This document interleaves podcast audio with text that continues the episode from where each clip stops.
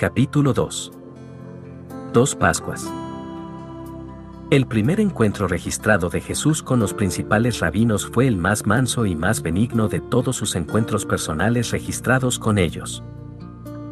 Sucedió cuando él era aún un muchacho de 12 años, que visitaba Jerusalén con sus padres para la fiesta de la Pascua. De todos los escritores de los Evangelios, solamente Lucas tiene algo que decir en cuanto a la niñez o adolescencia de Jesús. Y este es el único episodio registrado en Lucas del nacimiento de Jesús hasta su bautismo, iban sus padres todos los años a Jerusalén en la fiesta de la Pascua, y cuando tuvo 12 años, subieron a Jerusalén conforme a la costumbre de la fiesta. Lucas 2:41-42 el nombre Pascua se refería a aquella noche al final de la esclavitud de Israel en Egipto cuando el ángel de la muerte pasó por toda la tierra de Egipto y mató al primogénito en todas las casas egipcias, pero pasó de largo de las moradas israelitas. Porque ellos habían marcado los dinteles de sus puertas con la sangre de un cordero sacrificio el Éxodo 12 23 a 27. La Pascua se conmemoraba anualmente con el sacrificio de un cordero y una importante fiesta. Era el mayor evento de un solo día en el calendario judío, y siempre se celebraba el día 14 del mes Nisan, que era el primer mes del año religioso hebreo, y caía en la cúspide de la estación primaveral. Debido a que estaba basada en un calendario lunar en lugar de en un año de 365 días, la fecha varía según los calendarios modernos, pero va desde mitad de marzo hasta principios de abril. El día después de la Pascua comenzaba cada año con una celebración de una semana conocida como la fiesta de los panes sin levadura, Levítico 23 6 a 8. Combinadas, entonces, esas dos fiestas ocupaban ocho días completos. Durante esa semana, toda Jerusalén estaba abarrotada de peregrinos que llegaban a ofrecer sacrificios, a participar de las fiestas y de otras actividades. Pascua en Jerusalén, escena primera. A la edad de 12 años en esa cultura, Jesús estaba a las puertas de ser un hombre. Al año siguiente él sería Bar Mitzvah, un hijo del mandamiento. Sería considerado formalmente como adulto, personalmente responsable ante la ley, y con derecho a tomar parte públicamente en la adoración judía. Hasta entonces, sin embargo, él seguía siendo un niño, y no solo a los ojos de su cultura. Era un verdadero niño en todos los sentidos que estaba pasando por todos los procesos normales del desarrollo biológico, mental y social. En otras palabras, Jesús cuando era niño no era algún tipo de prodigio paranormal. El registro de los evangelios deja esto totalmente claro. De hecho, esta breve ventana a su niñez es uno de los retratos más vívidos que la Biblia hace de Cristo en su plena humanidad.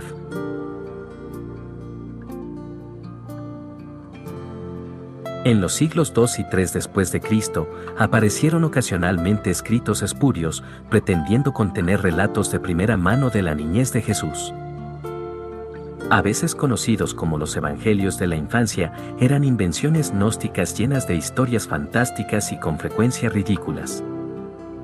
Normalmente retrataban al Jesús niño como cierto tipo de wunderkind trascendental.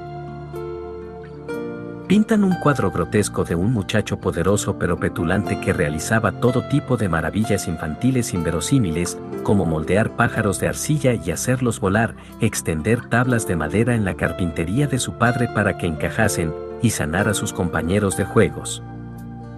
O hacer que cayeran muertos, dependiendo de cuál era su ánimo. Un relato le muestra haciendo que los vecinos se quedaran ciegos. El Cristo niño de los evangelios gnósticos también era conocido por reprender a cualquier maestro que tuviera la audacia de intentar enseñarle. El único relato bíblico auténtico de la niñez de Jesús destaca en marcado contraste con ese tipo de cuentos. Lo que vemos en Lucas 2 es a un muchacho muy normal con padres reales. José y María iban anualmente a Jerusalén para celebrar la Pascua, versículo 41 pero es probable que Lucas 2 esté describiendo la primera Pascua de Jesús en Jerusalén. Era costumbre que los muchachos en su último año de la niñez experimentaran su primera fiesta en el templo. La preparación para el bar mitzvah incluía instrucción en la ley, incluyendo familiaridad con las costumbres, rituales, fiestas y sacrificios judíos. La semana de la Pascua permitía una intensiva iniciación en todas esas cosas, así que era común que los muchachos en su último año de niñez tuvieran el privilegio de acompañar a sus padres a Jerusalén para esa semana de celebración. Mateo 21:15 dice que en la final entrada triunfal de Cristo en Jerusalén había muchachos aclamando en el templo y diciendo, Hosanna. Mateo usa un nombre masculino para niños. Normalmente, no se encontraba a muchachos aún en la niñez en grandes números en el templo. Pero la entrada de Jesús en Jerusalén se produjo menos de una semana antes de la Pascua, y muchachos de 12 años estarían allí de todo Israel, anticipando su primera e importante experiencia de adoración en el templo. Parece que cuando Jesús mismo era un muchacho en los umbrales de la edad adulta, su familia permitió esa misma costumbre. Lucas no dice nada acerca de la celebración de la Pascua o la fiesta de los panes sin levadura, sino que recoge la historia cuando era momento de que la familia regresara a Galilea. Al regresar ellos, acabada la fiesta, se quedó el niño Jesús en Jerusalén, sin que lo supiesen José y su madre. Y pensando que estaba entre la compañía, anduvieron camino de un día, y le buscaban entre los parientes y los conocidos, pero como no le hallaron, volvieron a Jerusalén buscándole, Lucas 2:43 a 45. La separación de Jesús de sus padres estuvo arraigada en una mala interpretación muy simple por parte de ellos. El relato del Evangelio de ninguna manera sugiere que Jesús estuviera siendo travieso o rebelde, simplemente estaba metido en lo que sucedía en el templo, precisamente aquello para lo que estaba allí. El día en que estaba previsto que partiesen, sin embargo, los padres de Jesús estaban preocupados con los preparativos para el viaje de regreso a casa. Cuando se fueron, él se quedó, no por falta de respeto o por desafío, sino simplemente porque como todos los niños. Él estaba totalmente absorbido en algo que había captado su atención. Su verdadera humanidad nunca se muestra tan claramente como cuando lo hace en este relato. Debido a que muchos peregrinos descendían a Jerusalén durante esa semana, todos los caminos y posadas estarían llenos de gente, y grandes números de personas de cada comunidad viajaban a la fiesta de ida y de regreso juntas. Desde una ciudad del tamaño de Nazaret, Puede que hubiera habido cien o más personas en el grupo de los padres de Jesús, algunas caminando y otras dirigiendo a lentos animales de carga. Un grupo tan grande es probable que se extendiese a lo largo de más de un kilómetro de distancia, y las mujeres generalmente viajaban en un grupo o varios grupos pequeños juntas, en lugar de estar mezcladas entre los hombres. Por tanto, es fácil entender cómo se produjo esta confusión. No cabe duda de que María y José supusieron que Jesús estaba con el otro grupo. Él ciertamente no habría sido un niño dado a las travesuras, así que ni su padre ni su madre pensaron en investigar dónde estaba hasta el final del primer día de viaje, cuando de repente descubrieron que él no estaba con el grupo. Cualquier padre o madre puede imaginar fácilmente los sentimientos de horror que se habrían apoderado de ellos cuando se dieron cuenta de que habían dejado atrás a Jesús. Era, desde luego, un día entero de camino de regreso a Jerusalén. Ellos, sin duda, regresaron lo antes posible, y es probable que partieran aquella misma noche. Si fue así, habrían llegado alrededor del amanecer o poco después, agotados e inquietos. Comenzaron a buscar por todo Jerusalén a Jesús, sin duda esperando que Él también les estuviera buscando a ellos. Habrían comenzado por lugares que sabían que a él le resultaban familiares, y cuando eso no dio resultado alguno, habrían registrado toda callejuela y esquina de la ciudad, desesperándose cada vez más a medida que pasaban las horas. Tres días dice Lucas, probablemente contando desde el tiempo de su partida original al final de la fiesta. Lo mínimo, entonces es que ellos estuvieran buscando en toda Jerusalén durante un día y medio, comprobando y volviendo a comprobar todos los lugares donde habían estado con él. Excepto, quizá, el lugar más obvio. Y aconteció que tres días después le hallaron en el templo, sentado en medio de los doctores de la ley, oyéndoles y preguntándoles. Y todos los que le oían, se maravillaban de su inteligencia y de sus respuestas. Versículos 46-47. Este es un retrato único de Jesús, sentado entre los principales rabinos de Israel, hablando educadamente con ellos, haciendo preguntas y sorprendiéndolos con su comprensión y discernimiento. Aunque seguía siendo un niño en todos los aspectos, él ya era el alumno más increíble al que ellos habían tenido nunca el privilegio de enseñar. Era evidente que él había mantenido a aquellos maestros plenamente participativos por tres días, y cuando José y María finalmente llegaron a la escena, la atención de Jesús seguía estando tan enfocada en la lección que ni siquiera había pensado en ir a buscarlos. Debido a que seguía siendo un niño, el niño perfecto, es razonable suponer que Jesús mantenía el papel de un alumno respetuoso. No hemos de pensar que él estaba reprendiendo, desafiando o hasta enseñando a aquellos rabinos. De hecho, Lucas parece incluir esta breve viñeta acerca de la niñez de Jesús precisamente para subrayar la plena humanidad de Cristo, como él crecía crecía en sabiduría y en estatura y en gracia para con Dios y los hombres. Versículo 52. Una vez más, Lucas está diciendo que cada aspecto del desarrollo de Jesús hasta la plena edad adulta, intelectual, física, espiritual y socialmente, fue ordinario y no extraordinario.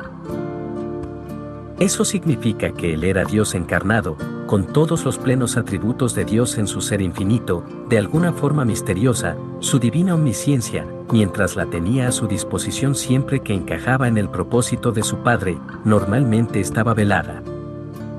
Su mente consciente estaba, por tanto, sujeta a las limitaciones normales de lo finito del ser humano. En otras palabras, como dice Lucas aquí, Jesús verdaderamente aprendía cosas. Aunque lo sabía todo exhaustivamente y de forma omnisciente como Dios, no siempre tenía plena conciencia de todo en su parte humana consciente, como vemos en Marcos 13:32. Las preguntas que él hacía a esos rabinos eran parte del proceso de aprendizaje y no alguna forma equívoca de dejar en ridículo a los rabinos. Él verdaderamente aprendía de ellos y procesaba lo que ellos le enseñaban. Esta experiencia seguramente proporcionó a nuestro Señor su primera perspectiva personal del modo en que ellos enfocaban la escritura y de su sistema religioso, el cual más adelante él denunciaría. No se da ningún indicio de cuál era el tema de la lección, pero tres días ni siquiera es suficiente para un detallado repaso del Antiguo Testamento, así que, sin duda, no es necesario suponer que los rabinos del templo estuvieran profundizando para desconcertar profundos temas teológicos. Lo más probable es que estuvieran dialogando de asuntos relacionados con su interpretación de la historia de Israel, la ley, los salmos y los profetas.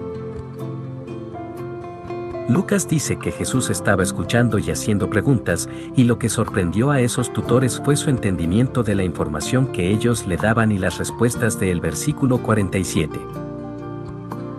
Por tanto, obviamente estaban interrogándole al mismo tiempo, y estaban asombrados por la capacidad de atención de él y su capacidad para percibir la verdad espiritual.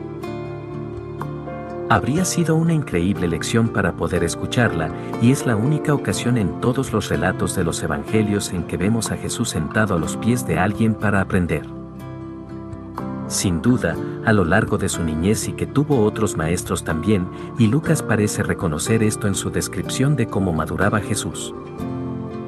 Versículo 52, pero Lucas 2.46 sigue siendo la única ventana a la carrera de estudiante de Jesús que se nos da en la Escritura y es el único registro en todos los evangelios de cualquier intercambio extenso entre Jesús y cualquier grupo de principales rabinos.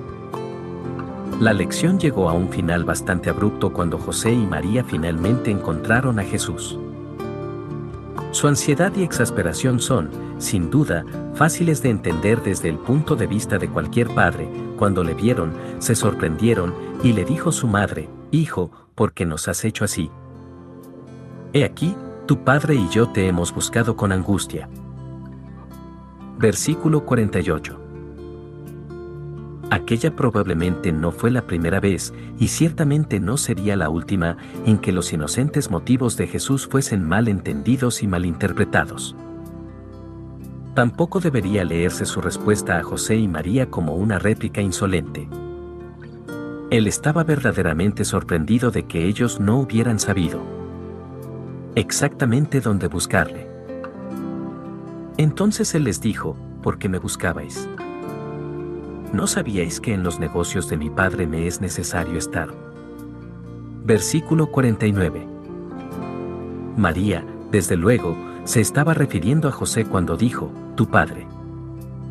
Jesús, sin embargo, estaba llamando a Dios mi Padre. Sin duda, Jesús ya tenía un claro sentido de quién era Él y dónde yacía su verdadera responsabilidad. Pero en aquel momento, los padres de Jesús estaban tan abrumados de alivio por haberle encontrado, tan sorprendidos de verle a los pies de aquellos destacados rabinos, y tan fatigados por toda la situación, que no entendieron las palabras que les habló. Versículo 50. Lucas termina este singular destello de la niñez de Jesús con este punto final, y descendió con ellos, y volvió a Nazaret, y estaba sujeto a ellos. Y su madre guardaba todas estas cosas en su corazón. Y Jesús crecía en sabiduría y en estatura, y en gracia para con Dios y los hombres. Versículos 51 a 52. Este es el final de Lucas 2, y un resumen perfecto de la niñez de Jesús. A primera vista, no es fácil entender cómo Jesús, como Dios encarnado, con todos los atributos de la deidad, podría aumentar posiblemente en sabiduría u obtener favor con Dios, pero es una frase sobre la humanidad de Jesús.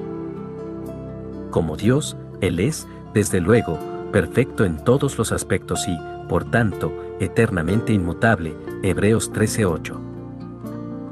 La omnisciencia divina, por definición, no permite ningún aumento en sabiduría, pero este texto está diciendo que en la conciencia de su mente humana, Jesús no siempre se valía del infinito conocimiento que poseía como Dios. Marcos 13:32 Él no perdió su omnisciencia ni dejó de ser Dios, sino que voluntariamente suspendió el uso de esa cualidad, por tanto, cuando era niño, aprendía cosas de la misma forma en que aprenden todos los niños. Además, en su crecimiento desde la niñez hasta la madurez, él se ganó la admiración de otros y la aprobación de Dios por el modo en que vivió como ser humano sujeto a la ley de Dios, Gálatas 4:4.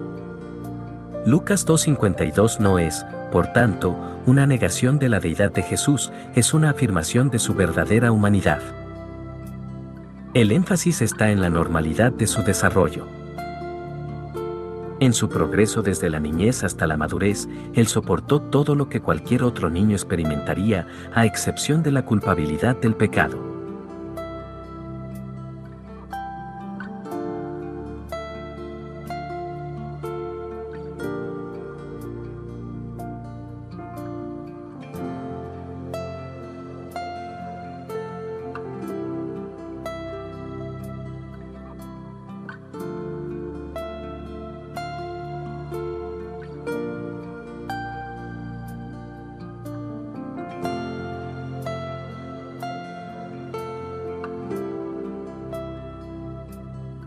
Pascua en Jerusalén, escena segunda. Avancemos más de 15 años. Jesús es ahora un adulto totalmente maduro de unos 30 años de edad y está de nuevo en Jerusalén para otra Pascua. Esta vez es Juan el único evangelista que registra el acontecimiento, estaba cerca la Pascua de los judíos, y subió Jesús a Jerusalén. Juan 2.13 el ministerio público de Jesús duraría un poco más de tres años en total, y, por tanto, cubrió cuatro Pascuas. Su reputación enseguida comenzó a difundirse durante esta primera semana de la Pascua, y su crucifixión se produciría el día de la Pascua, exactamente tres años después. La escritura no nos da información alguna sobre la vida de Jesús después del final de Lucas 2 hasta que él llega a ser bautizado por Juan en el río Jordán. 1. Por tanto, Juan está registrando la primera mirada de cerca a Jesús en un contexto público y urbano. De hecho, esta Pascua es realmente el primer acontecimiento público importante del ministerio de nuestro Señor aunque trabajará y vivirá la mayor parte del tiempo en Galilea, escoge el mayor acontecimiento del año en Jerusalén para hacer su debut público. Como vemos por la narrativa que se desarrolla, Jesús no hace intento alguno por presentarse como positivo antes de provocar una confrontación, y halló en el templo a los que vendían bueyes, ovejas y palomas, y a los cambistas allí sentados. Y haciendo un azote de cuerdas, echó fuera del templo a todos, y las ovejas y los bueyes, y esparció las monedas de los cambistas, y volcó las mesas, y dijo a los que vendían palomas, Quitad de aquí esto, y no hagáis de la casa de mi padre casa de mercado. Versículos 14 a 16. Lo abrupto de la aparición de Jesús en el templo es un cumplimiento literal de Malaquías 3.1 a 2, y vendrá súbitamente a su templo el Señor a quien vosotros buscáis, y el ángel del pacto, a quien deseáis vosotros. He aquí viene, ha dicho Jehová de los ejércitos. ¿Y quién podrá soportar el tiempo de su venida? ¿O quién podrá estar en pie cuando Él se manifieste? Porque Él es como fuego purificador, y como jabón de lavadores. Jerusalén estaba de nuevo atestada de peregrinos, no solo de toda la tierra de Israel, sino también comunidades judías por todo el mundo romano. La población de la ciudad podía doblarse durante una típica semana de Pascua. Desde luego, mercaderes de toda la ciudad se aprovechaban inmensamente de los beneficios que les daban los peregrinos durante las vacaciones. Los sacerdotes del templo hasta tenían sus propias y muy beneficiosas concesiones establecidas allí en las instalaciones del templo. Una parte del inmenso atrio exterior, conocido como el atrio de los gentiles, había sido convertido en un ajetreado bazar, lleno de mercaderes de animales y cambistas de moneda. Con multitudes llegando para celebrar la Pascua de todos los rincones del imperio, era imposible que algunos de ellos llevaran sus propios bueyes, corderos o palomas para el sacrificio. Además, los corderos pascuales tenían que ser sin defecto, macho de un año.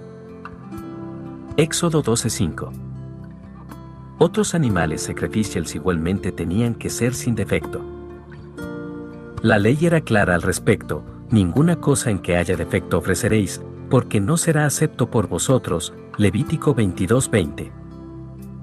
Los sacerdotes, por tanto, inspeccionaban con detalle todo animal que se llevaba al altar, y si encontraban algún defecto, declaraban al animal no acepto. Por razones obvias, era terriblemente inconveniente para cualquier familia llevar a un animal para el sacrificio en un viaje de más de tres días desde Galilea solo para que lo declarasen no acepto para el sacrificio. Y para muchos, el viaje a Jerusalén era demasiado largo como para siquiera pensar en llevar consigo animales para el sacrificio. Por tanto, los mercaderes del templo vendían animales ya aprobados, pero con un buen recargo. Las mesas de los cambistas de dinero igualmente habían de ser un servicio para los peregrinos y adoradores, porque las ofrendas al templo tenían que hacerse con monedas judías. Las monedas romanas tenían impresiones de César, Lucas 20:24, lo cual se consideraba idolatría. Otras monedas extranjeras eran igualmente inaceptables para las ofrendas del templo, o bien porque estaban acuñadas con metales impuros, o bien porque las imágenes estampadas en ellas hacían que las monedas fueran inaceptables para un acto de adoración. Por tanto, solamente un tipo en particular de moneda de medio sequel podía usarse. El Antiguo Testamento prescribía una ofrenda de medio sequel a todo varón de 20 años en adelante, para ser ofrecida con cada censo nacional, Éxodo 30 13 a 14. El impuesto de medio sequel era concretamente para ser usado para el mantenimiento del templo. Versículo 16, y en siglo I, con la masiva reconstrucción que hizo Herodes de todas las instalaciones del templo, esto se había convertido en una donación anual requerida a cada hombre hebreo devoto. Una moneda de medio sequel apenas equivalía al salario de dos días de un obrero promedio. Obviamente, los extranjeros necesitaban cambiar su dinero por auténticas monedas de medio sequel a fin de hacer el donativo, y las autoridades del templo parecen haber acaparado el mercado de todo el cambio de monedas en Jerusalén. Los romanos no dudaron en otorgarles este monopolio como forma de aplacar al Sanedrín. El resultado era que cargaban una tasa usuraria al tipo de cambio de las monedas.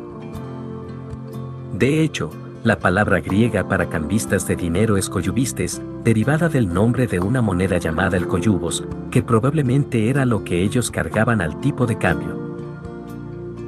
El nombre de la moneda se deriva de una raíz que significa esquilado, así que el nombre coyubistes conlleva una poco favorecedora connotación, esquiladores de dinero. Bajo la ley del Antiguo Testamento no se permitía a los judíos cargar intereses a sus propios compatriotas, ya fuese de dinero, ni interés de comestibles, ni de cosa alguna de que se suele exigir interés. Euteronomio 23:19 Por tanto, un elevado tipo de cambio en las monedas de medio sequel era bastante malo bajo cualquier circunstancia. Pero el hecho de que eso se hiciera con las ofrendas de los adoradores en los terrenos del templo, bajo la supervisión de las autoridades del templo y con su estímulo, era positivamente maldad. Si los animales se hubieran vendido a precios justos de mercado y si el dinero se hubiera cambiado sin aplicar intereses, este podría haber sido un legítimo servicio para patrocinar en el atrio del templo. Pero, en efecto, las autoridades del templo estaban albergando y beneficiándose de una cueva de ladrones. Marcos 11:17, explotando precisamente a las personas a quienes deberían haber estado ministrando. Tampoco es difícil imaginar lo que toda esta actividad hacía a toda la atmósfera de los terrenos del templo. Ovejas balando, bueyes mugiendo, mercaderes regateando, y peregrinos indignados todos levantando sus voces a la vez en medio del miasma de estiércol de todos esos animales. Era un hervidero de ruido, disonancia, suciedad y jaleo, sin duda, no era en ninguna manera un ambiente para la adoración. Era un caos carnal, la primera ocasión para saludar a cada peregrino que llegaba al monte del templo. La respuesta de Jesús realmente refleja un increíble grado de paciencia y deliberación, pero no el tipo de paciencia que invita amigablemente al diálogo antes de dar una reprensión, y no la clase de deliberación que piensa en una forma de ser positivo antes de hacer algo negativo. Él anudó esmerada y cuidadosamente algunas cuerdas para hacer un látigo o un azote, como uno de nueve cuerdas. Por allí habría en abundancia pequeñas cuerdas, sogas baratas usadas para atar a los animales. Hay algo maravillosamente irónico, pero adecuado, al comprender que el símbolo del desagrado del Señor fuese formado por el de instrumentos de atadura que los infractores mismos habían llevado al lugar. Él, por tanto, usó las herramientas del injusto mercadeo de los pecadores para repartir justicia contra ellos. La respuesta de Jesús es increíblemente valiente, en especial cuando consideramos que en ese momento él era bastante desconocido, actuando públicamente contra la confederación más poderosa del judaísmo, entrometiéndose en el terreno de ellos, o por lo menos eso creían ellos. Y situándose en contra de un gran número de personas que no tenían escrúpulos para lucrarse y que probablemente no dudarían en usar la violencia contra él parece improbable que les hiciera algún daño físico a ellos. Un látigo de pequeñas cuerdas era una herramienta común e inofensiva que se utilizaba para guiar a animales grandes. Un látigo así hecho a mano probablemente no podría infligir ningún dolor a bueyes u ovejas, realmente era un medio muy suave de guiarlos comparado con una típica vara para bueyes. No hay sugerencia alguna de que él azotase a los mercaderes o a los cambistas. El versículo 15 dice, echó fuera del templo a todos, y las ovejas y los bueyes. lo más probable es que él usase el látigo para guiar a los animales y que usase a los animales como motivo para que los mercaderes fuesen detrás de ellos. Así, él puso en orden la zona. Aún así, la firmeza y el poder de Jesús fueron impresionantes y debieron de haber sido increíblemente intimidatorios. Su ira es evidente, su celo es grandioso e imponente, y la fuerza de la autoridad divina en sus palabras es inconfundible. Él logró exactamente lo que se propuso hacer, y si cualquier animal o sinvergüenza ofrecieron resistencia, la escritura no lo menciona. Jesús estaba actuando claramente como profeta y reformador en el clásico estilo de los hombres de Dios del Antiguo Testamento en Israel. Aún más que eso, al hablar de Dios como mi Padre, en lugar de usar la expresión común nuestro Padre, Él se declaró de modo implícito a sí mismo más que un profeta o un reformador, el Hijo de Dios mismo. Sin tono de disculpa, él invocó el nombre y la autoridad de su padre y pronunció breves órdenes con una enfática finalidad que disuadió cualquier reacción. Él no estaba haciendo sugerencias o peticiones, y mucho menos pidiendo un diálogo amigable. Él hasta volcó las mesas de los cambistas y tiró al piso sus monedas.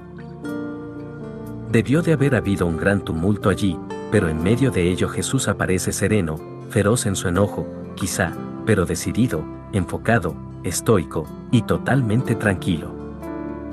Él es el vivo retrato del dominio propio. Esto es verdaderamente indignación justa y no un violento arrebato que se ha escapado de las manos.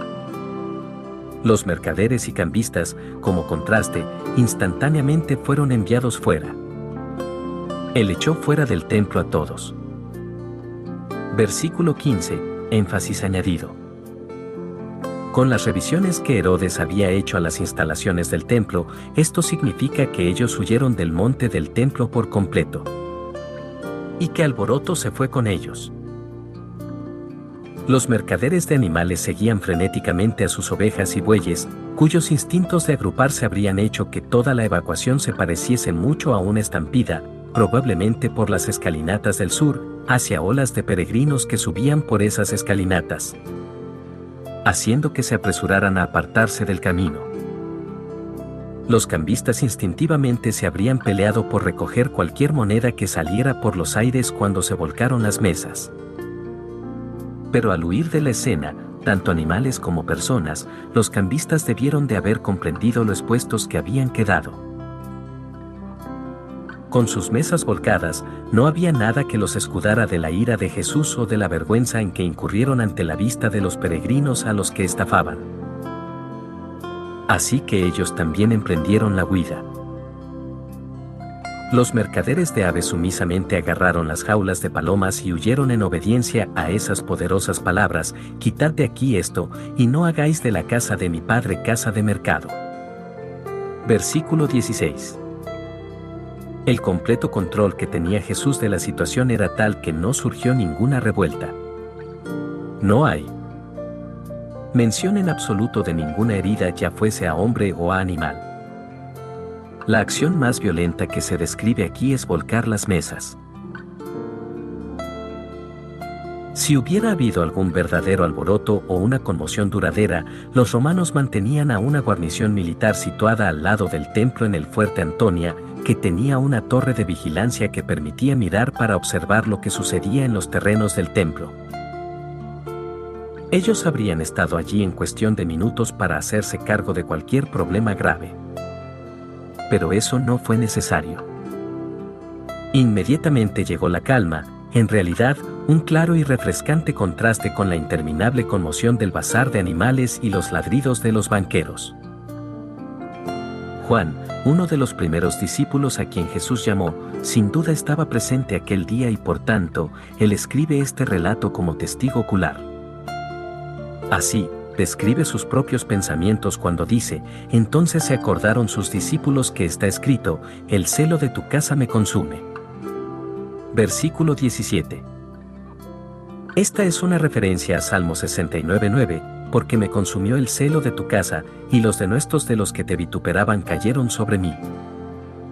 Ese versículo, a su vez, es paralelo de Salmo 119-139, mi celo me ha consumido, porque mis enemigos se olvidaron de tus palabras.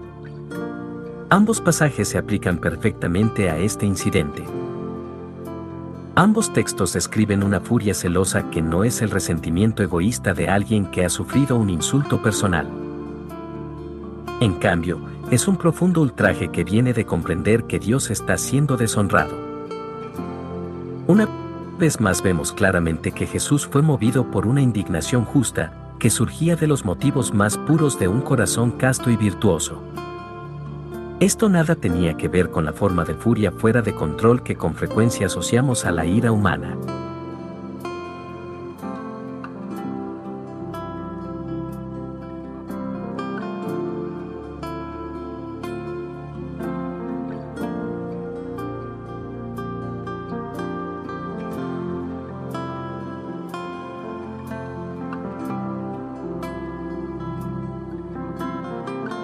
Un interrogatorio, Escena tercera. El asalto de Jesús a los cambistas fue un primer golpe de valiente incursión en el corazón mismo de la base de poder del Sanedrín. Hizo eso sin advertirles y sin hacerles ninguna súplica anteriormente. Fue un acto profético al estilo de Elías. Y las autoridades del templo entendieron eso de inmediato. Ellos habían estado luchando por varios años con el problema político de qué hacer con respecto a Juan el Bautista, quien vino en el espíritu y poder de Elías. Lucas 1:17 Pero temían al pueblo, pues todos tenían a Juan como un verdadero profeta. Marcos 11:32 Ese claramente fue el motivo por el que ellos no agarraran a Jesús al instante o le acusaran de un delito. En cambio, demandaron prueba de sus credenciales proféticas. Juan escribe, y los judíos, los gobernantes judíos y sus representantes, dos achicar la referencia respondieron y le dijeron, ¿qué señal nos muestras, ya que haces esto? Juan 2.18 Quienes llegaron para interrogar a Jesús eran, sin duda alguna, oficiales de la guardia del templo. Era una pequeña pero poderosa fuerza de seguridad que operaba bajo la autoridad del Sanedrín. Hechos 5:24, Juan 7:32, 45 a 46, 18:3, 12, 18, 22, 19:6. Su tarea principal era el mantenimiento del orden en el templo y sus alrededores, y allí eran una presencia intimidatoria. Cualquier disturbio en el atrio del templo habría atraído a un grupo de ellos al instante. Ya que las palabras y los actos de Jesús al limpiar el templo contenían una afirmación implícita de autoridad profética, ellos demandaron una señal, un milagro, como prueba de esa autoridad. Era una demanda formal que tenía tras ella toda la autoridad legal de ellos. Es probable que su motivación fuese intimidar a Jesús para que se sometiera. Ellos probablemente nunca soñaron que él tuviese ningún tipo de respuesta a su demanda de una señal. De hecho, él ya les había dado una importante señal. El acto mismo de limpiar el templo era un dramático cumplimiento inicial de ese pasaje en Malaquías 3.1 a 5 y, por tanto, una clara demostración de la autoridad mesiánica de Jesús. Además, a lo largo del curso de su ministerio, él haría incontables señales y maravillas milagrosas. Mateo 11:5, Juan 21:25, en todo tipo de lugar público concebible, con frecuencia en presencia de ancianos gobernantes. Ellos seguían demandando más señales y mayores de todos modos, Juan 6:30, Mateo 12:38, 16:1, Marcos 8:11, subrayando la dura terquedad de su incredulidad. Cerca del final del ministerio de Jesús, Juan diría, pero a pesar de que había hecho tantas señales delante de ellos, no creían en él, Juan 12:37. Quizá por eso aquí, durante su confrontación inicial con el Sanedrín, Jesús no les dio ninguna señal milagrosa. Aunque está claro por el versículo 23 que él hizo numerosos milagros durante la semana de la fiesta que siguió a esa Pascua. En cambio, en esta ocasión, él hizo su primera profecía sutil sobre la mayor señal de todas, respondió Jesús y les dijo, destruid este templo, y en tres días lo levantaré. Más él hablaba del templo de su cuerpo, Juan 2, 19 a 21. En otras ocasiones en que los fariseos demandaron señales y maravillas cósmicas, Jesús igualmente indicó que su propia resurrección de la muerte sería la señal definitiva para ellos. La generación mala y adúltera demanda señal, pero señal no le será dada, sino la señal del profeta Jonás. Porque como estuvo Jonás en el vientre del gran pez tres días y tres noches, así estará el Hijo del Hombre en el corazón de la tierra tres días y tres noches. Mateo 12, 39 a 40. Esa afirmación, igual que sus palabras aquí sobre la destrucción del templo, era críptica a propósito. Nadie entendió lo que él estaba diciendo en ese momento, pero la resurrección dejó claro el significado de ambas profecías. Las autoridades del templo quedaron visiblemente pasmadas por la respuesta de Jesús. Para ellos, su afirmación se parecía a las palabras de un loco. En 46 años fue edificado este templo, y tú en tres días lo levantarás. Ellos no entendieron la sutileza de lo que Jesús quiso decir verdaderamente, desde luego, y supusieron que estaba hablando del edificio del templo que estaba en lo alto del monte Meraí. Ellos estaban literalmente de pie en la sombra de ese templo, que era el edificio más impresionante en todo Israel. Construido por Herodes, era una estructura monumental, prístina, de blanco reluciente y ribeteada en oro, hecha de mármol importado en lugar de la nativa piedra caliza, por tanto, no solo sobresalía más elevado que cualquier otro edificio en Jerusalén, sino que también destacaba. Herodes el Grande había construido el templo como parte de una extensa campaña de construcción concebida por él como el medio por el cual perpetuaría su nombre y su reputación. Ya había construido palacios espectaculares en Taibiries, Cesarea y Masada, también construyó basílicas, villas, acueductos, anfiteatros y ciudades enteras por toda la región del Mediterráneo occidental, incluyendo varios e impresionantes templos de estilo romano que honraban a dioses paganos. Las marcas personales de su estilo eran una arquitectura innovadora y gran escala. Ciertamente, Herodes habría sido recordado principalmente como uno de los mayores constructores de la historia si no hubiera atraído tanta infamia. Sobre sí mismo al matar a todos los niños en Belén después de que naciera Jesús, Mateo 2.16, un acto que, según se dice, era coherente con su despiadado estilo de liderazgo. Desde luego, otra razón por la que el nombre de Herodes es sinónimo de maldad es que su hijo y sucesor, Herodes Antipas, fue cómplice en la muerte de Cristo. Los Herodes se hicieron a sí mismos enemigos del Evangelio desde el comienzo mismo, y ese es el hecho por el que mejor los recordamos, en lugar de los monumentos de Herodes a su ego. Aún así, los logros arquitectónicos de Herodes el Grande no fueron sobrepasados por nadie más antes de la era moderna, y son impresionantes según cualquier medida. El Templo de Jerusalén fue el proyecto más grandioso y más majestuoso de Herodes. El anterior templo, construido por Zorobabel unos 500 años antes de Cristo, era pequeño y desvencijado. Comparado con los muchos templos romanos que salpicaban aquella parte del mundo, el templo de Zorobabel parecía vergonzosamente modesto. Por tanto, aunque los judíos odiaban a Herodes, aceptaron su propuesta de construir un nuevo templo, diseñado para ser más grande en tamaño y opulencia que ningún otro templo en el mundo antiguo. Herodes estuvo de acuerdo en extraer toda la piedra para el nuevo templo antes de la demolición de la estructura de Zorobabel, y se estableció un plan a fin de que los sacrificios pudieran continuar sin interrupción aún durante la construcción del nuevo edificio. Todo el trabajo práctico de construcción en el edificio del templo también lo realizaron los sacerdotes. El aspecto más ambicioso de todo el proyecto del templo fue el plan de Herodes de ampliar la zona utilizable en lo alto del monte del templo. Sus ingenieros cavaron trincheras alrededor del monte y después construyeron muros de retención rodeando una gran zona rectangular. Se allanó la cumbre y la gran pendiente sureste se elevó, con el resultado de que la tierra de relleno crease una meseta rectangular. El muro occidental en la Jerusalén actual es parte de la base para esa plataforma. Esas famosas, enormes y cuadradas piedras son parte del original muro de retención construido por los obreros de Herodes. Así, lo alto del monte del templo se hizo para acomodar un templo y un atrio del doble de tamaño del templo de Zorobabel. El edificio principal del templo era considerablemente más alto y todo el complejo era imponentemente opulento. El lado oriental del edificio del templo estaba decorado con adornos de oro.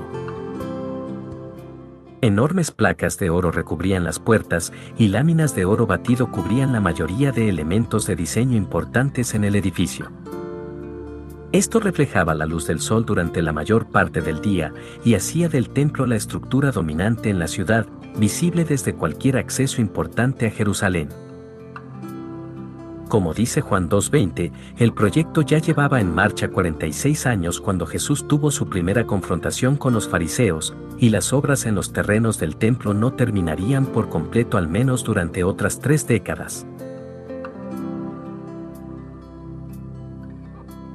Naturalmente, entonces, las autoridades del templo fueron incrédulas cuando pensaron que Jesús estaba sugiriendo que él podría lograr en un fin de semana lo que había tomado numerosos obreros experimentados 46 años, y contando, lograr. Desde luego, él podría haber hecho eso fácilmente.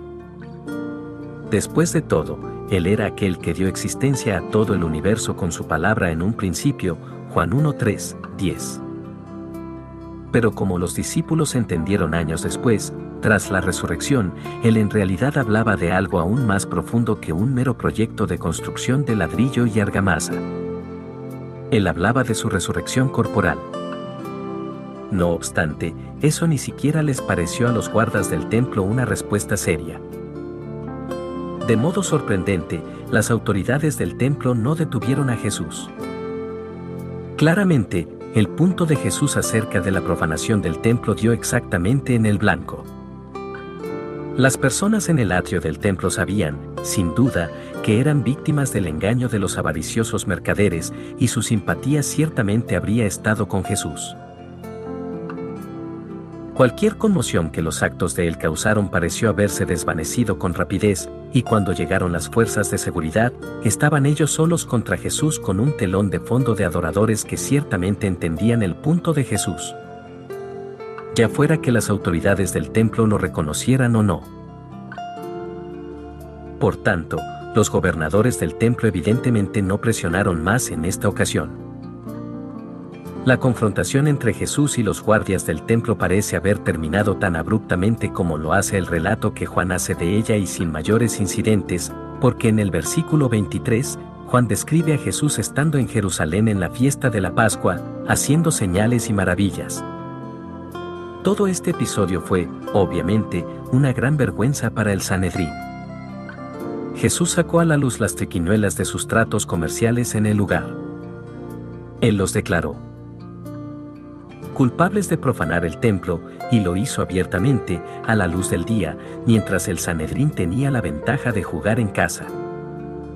Él no se encogió ni retrocedió cuando un equipo de los matones de ellos llegó para desafiarle. Y al final, ellos fueron quienes se vieron obligados a retroceder, porque el punto de Jesús era demasiado claro y demasiado obvio para refutarlo. Si ellos lo arrestaban, aun por un cargo de falta por alterar la paz, eso necesitaría un juicio. Declararían testigos, se daría testimonio, y ellos ya habían quedado claramente demasiado expuestos para querer llevar más lejos este incidente. Por tanto, parece que le dejaron marchar. Pero ellos nunca olvidaron ni perdonaron este incidente.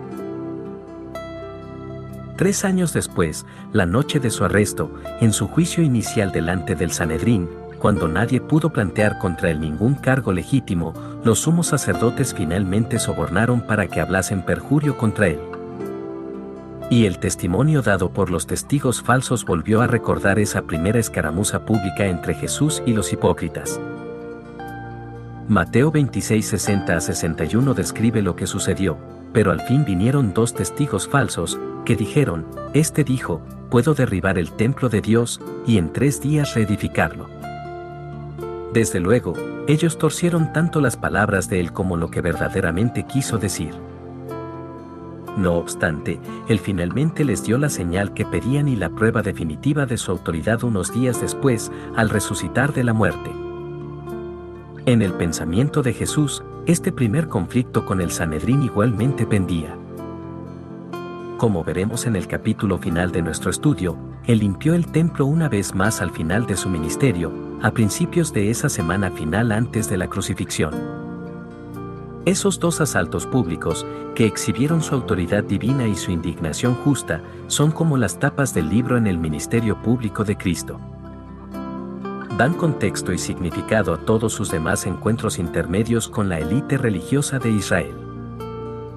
Para quienes preferirían a un Mesías manso, perpetuamente amigable y sentimental que se acercase a otros líderes religiosos y participase en un erudito diálogo con ellos en lugar de desafiarlos. Esto parece establecer un inquietante precedente al comienzo mismo del trato de él con los líderes judíos. Pero según la propia afirmación de él, el príncipe de paz no es un pacificador cuando se trata de hipocresía y de falsa enseñanza. No penséis que he venido para traer paz a la tierra, no he venido para traer paz, sino espada. Mateo 10:34. Ciertamente no había duda alguna acerca de eso ahora en las mentes del Sanedrín, y la mayoría de ellos le odiaba profundamente desde el principio debido a la forma en que los humillaba. Para añadir ironía a la ironía, el primer encuentro personal de Jesús con uno de los miembros del Sanedrín sería una reunión secreta con un tono y un tenor totalmente distintos a este. Comenzará con una propuesta de paz, pero no por parte de Jesús. El siguiente encuentro sería iniciado por uno de los principales fariseos, Nicodemo.